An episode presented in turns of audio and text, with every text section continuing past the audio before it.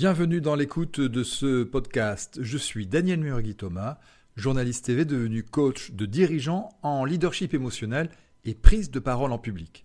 Aujourd'hui, je vous propose un entretien avec Catherine Emley Périssol, auteure du best-seller Comment apprivoiser son crocodile. Si vous souhaitez savoir comment faire de vos émotions des alliés à l'oral, vous êtes au bon endroit. Merci de, nous recevoir euh, Catherine Amélie Périssol. Vous avez publié en, 2002 Comment apprivoiser son crocodile. C'est devenu le livre de référence en matière de, logique émotionnelle. Pourquoi ce titre? Quand j'ai écrit euh, Comment apprivoiser son crocodile, euh, une fois qu'il a été publié, il y a un monsieur qui m'a dit Est-ce que vous savez, madame, que le crocodile est le seul animal qui ne s'apprivoise pas? Pas de bol, le titre était déjà parti. Et euh, donc nous avons discuté, c'était un psychologue lui, et euh, nous avons convenu que le crocodile, qui est donc cette partie très automatisée de soi à l'intérieur de notre cerveau, euh, mérite vraiment toute notre attention et notre compassion, puisque c'est le cerveau de la survie, et que c'est vrai qu'il ne s'apprivoise pas au long cours, mais il est tout à fait possible de euh, trouver en lui un allié extrêmement précieux. Donc nous n'en ferons jamais un petit chien docile. Euh, Ce n'est pas sa vocation à l'intérieur de notre système nerveux. C'est une partie sauvage à l'intérieur de nous et dans laquelle il est vraiment précieux d'aller puiser beaucoup d'énergie et beaucoup de fantaisie. Les émotions, vous les avez rencontrées comment? J'ai envie de faire en sorte que la question soit différente. C'est comment peut-on ne pas rencontrer des émotions euh, Les émotions, pour moi, la rencontre avec le domaine émotionnel, c'est Laborie. C'est Henri Laborie, qui ne parlait pas d'émotions en tant que telles, mais qui parlait de comportements réactifs, euh, de peur, de colère et donc d'émotions. Donc c'est lui qui, par l'intermédiaire de son merveilleux petit livre qui s'appelait L'éloge de la fuite, m'a donné envie de, euh, d'en savoir beaucoup, beaucoup plus et qui m'a ouvert la porte vraiment vers la compréhension de l'intelligence de ces comportements et de cette réactivité, et surtout de la possibilité de leur accorder du sens et de la valeur. Alors que, y compris moi-même dans la psychothérapie que j'avais faite, euh, le mot émotion était euh, rarement prononcé et pas considéré comme un, euh, comment dire, comme un appui avec lequel on peut euh, se comprendre, comprendre l'autre et petit à petit acquérir du libre arbitre qui est évidemment l'intention contenue dans tout travail thérapeutique. Donc euh, pour moi c'est pas possible de ne pas rencontrer les émotions et j'ai le souvenir comme ça d'avoir rencontré une femme euh, ici en entretien et qui avait fait un long travail analytique et qui m'a dit maintenant j'aimerais travailler sur mes émotions. Et ce qui m'avait complètement sidéré en disant mais il n'est pas possible que vous ne les ayez pas rencontrés en cours de votre travail. Donc je vous propose d'aller déjà regarder ce que vous avez rencontré comme émotion. Et c'était tout à fait passionnant parce qu'elle a pu mettre des mots sur des états qu'elle connaissait évidemment par cœur, sauf qu'elle ne les avait pas forcément identifiés comme tels. Voilà. Donc euh, pour moi, les émotions sont devenues très logiquement l'appui euh, de la compréhension et du cheminement euh, de l'être humain ne serait-ce que parce que euh, l'émotion fait, voilà, c'est un langage de base, le langage très archaïque de l'être humain, et donc il ne me semble pas possible de euh, réfléchir sans cet élément fondamental. Et qu'est-ce qui se joue au niveau des émotions lors d'une prise de parole en public? Alors je pense que prendre la parole en public, c'est euh, vraiment c'est un déclencheur euh, excellent pour euh, exprimer des émotions. On y joue sa sécurité, on y joue son identité, on est amené à exprimer quelque chose de soi, donc il y a une histoire de pression vers l'extérieur, avec euh, toute la réalité, la fantasmagorie que l'on peut imaginer de l'autre, et de l'autre qui n'est pas simplement unique, mais des autres, et que l'on charge évidemment de euh, tout ce que l'on désire et tout ce que l'on craint. Donc les autres deviennent le support de nos fantasmes les plus euh, délirants et les plus archaïques. de tout ce que les autres euh, doivent penser, comprendre, et en même temps tout ce que l'on craint qu'ils ne nous fassent à nous qui prenons évidemment le risque de nous exprimer. Je pense que la notion de risque est intrinsèquement contenue dans le fait de s'exprimer en public.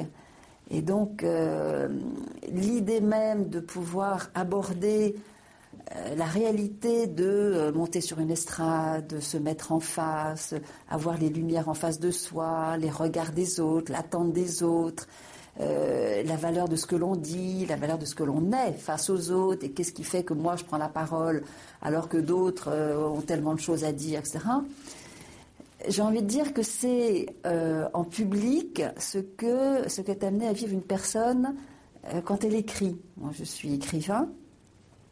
Et donc, euh, lorsque j'ai commencé vraiment à investir ce domaine, évidemment, me, reviennent en, flash des souvenirs de balades à la FNAC, avec tous ces livres intelligents qui sont publiés, et espèce de question écrasante à ce moment-là de qu'est-ce que j'ai qu'est-ce que j'ai à dire de plus ou de différent et qui peut vraiment être vécu comme une espèce de paralysie de bah, rien, rien, mais qu'est-ce que je vais dire? Et en même temps, le, la page blanche petit à petit peut être amenée à être remplie des premiers mots qui sont gardés ou pas gardés. Euh, et donc la parole en public relève pour moi de cette euh, prise de risque euh, à se reconnaître comme j'ai, voilà, je suis moi là, ici, avec quelque chose qui peut être dit et qui peut être euh, précieux, comme un, une qualité précieuse qui peut être partagée entre soi et les autres.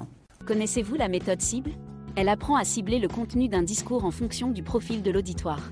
Validée par plus de 10 années de pratique, elle associe les techniques de communicateur au modèle disque, tout en intégrant l'apport des neurosciences appliquées enseignée lors de nos formations en média training et prise de parole en public. La méthode cible contribue au développement du leadership. Son principe est d'utiliser le langage universel des émotions et des sensations pour gagner en impact à l'oral. Vous avez envie de rendre vos messages mémorables? Contactez-nous depuis notre site internet ou composez le 01 80 87 55 80.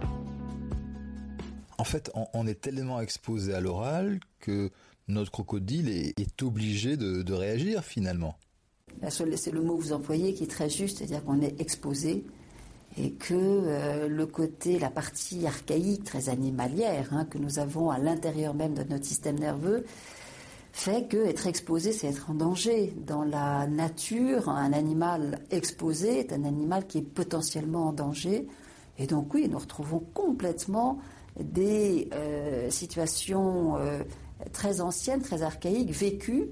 Et si nous ne les avons plus vécues euh, dans la nature, euh, dans la toundra ou dans la forêt, nous les avons vécues euh, en classe, nous les avons vécues dans la fratrie, nous les avons vécues dans toutes ces situations du quotidien qui font qu'à un moment donné, nous avons été exposés au regard de l'autre, au regard d'attente, au regard de crainte, au regard d'émotion de la part de l'autre, qu'elle soit parentale, fraternelle ou, ou euh, évidemment nos premiers pas dans la société. Et là, nous avons vraiment vécu cette mise en danger, cette mise en exposition, et à revisiter tous les moyens qui ont été les nôtres pour survivre à ça. Parce que vraiment, c'est de l'ordre de la survie. Et nous avons tous trouvé des moyens de survivre à un moment donné à cette mise en danger de soi, exposée face aux autres et à leurs attentes ou à leur colère.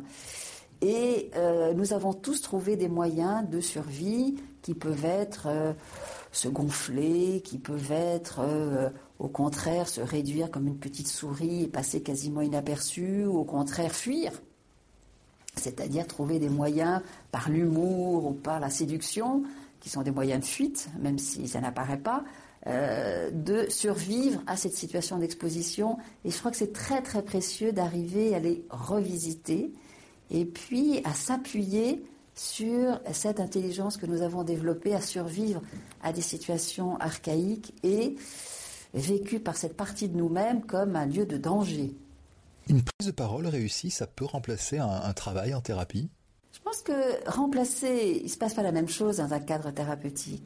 Ça peut nourrir incontestablement, euh, l'estime de soi, ça peut nourrir la confiance en soi, ça peut nourrir. Et en même temps, dans le cadre thérapeutique, ce qui va être extrêmement intéressant, c'est d'aller regarder ce qui s'est joué. Petit à petit, le cadre thérapeutique peut amener à ce que cette expérience qui peut avoir été vécue dans un état de, de tension et justement presque de dépassement de sa propre peur archaïque, petit à petit, le cadre thérapeutique peut amener des personnes à réaliser en conscience ce qui s'est joué et euh, non plus être dans ce dépassement qui est euh, très coûteux. Hein. c'est énormément de stress et donc c'est très très coûteux sur le plan euh, neurophysiologique, avec des neuromédiateurs qui sont shootants dans le système nerveux pour arriver à survivre.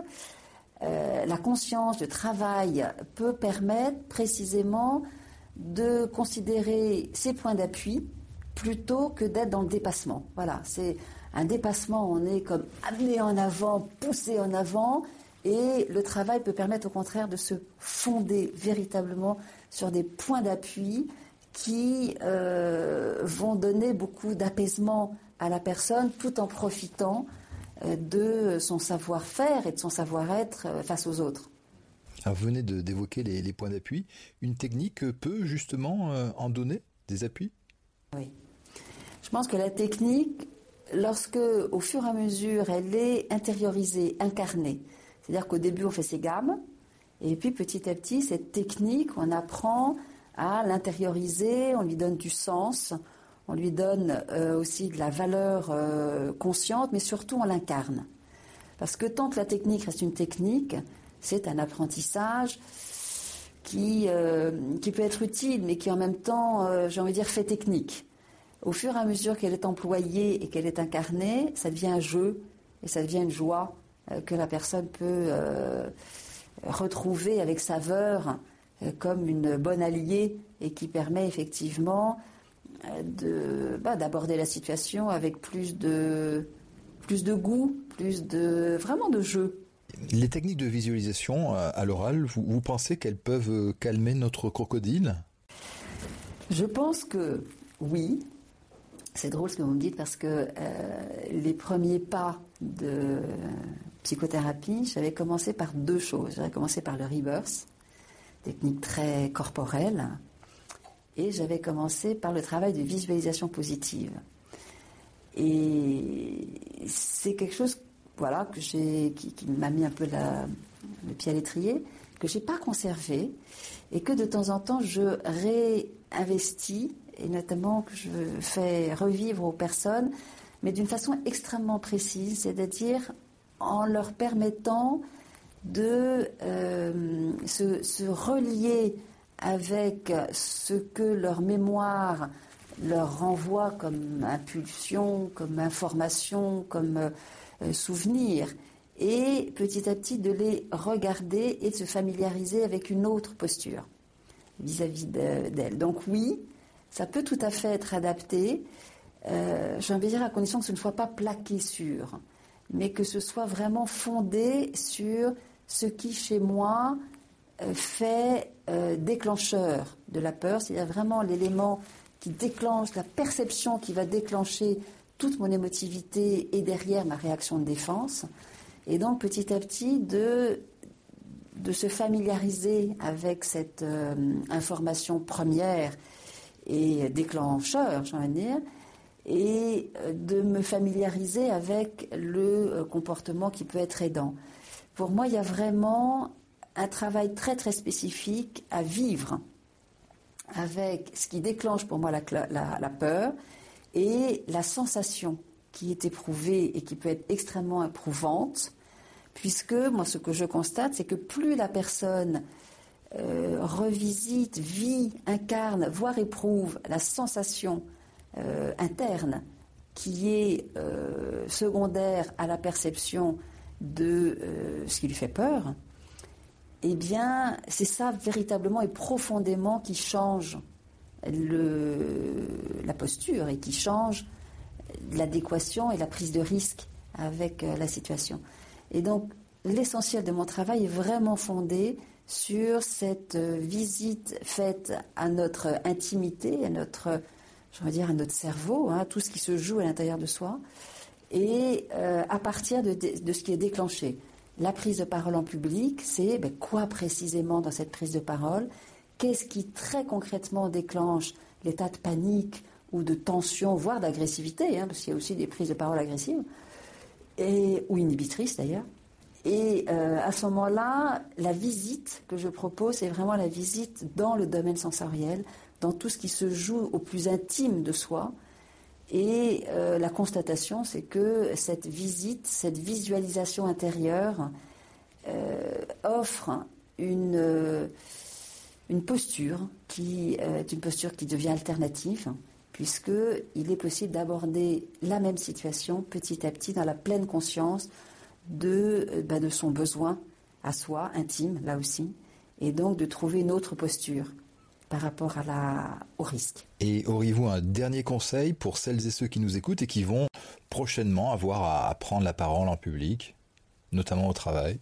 Un grand classique, enfin je pense que c'est un grand classique, c'est euh, aborder la situation à partir de ce qui est vivant en eux, c'est-à-dire à partir de voilà, là, je suis là devant vous et quelques mots sur le ressenti du moment. C'est un point d'appui absolument extraordinaire. Voilà, ainsi se termine cet entretien avec Catherine Emley Périssol.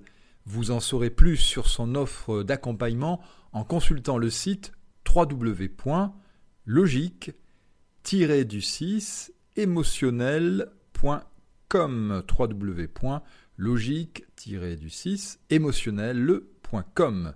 Quant à mes services, comme formateur à l'oral et coach certifié à la méthode arc-en-ciel disque, je vous donne rendez-vous sur www.laboîteauximages.com.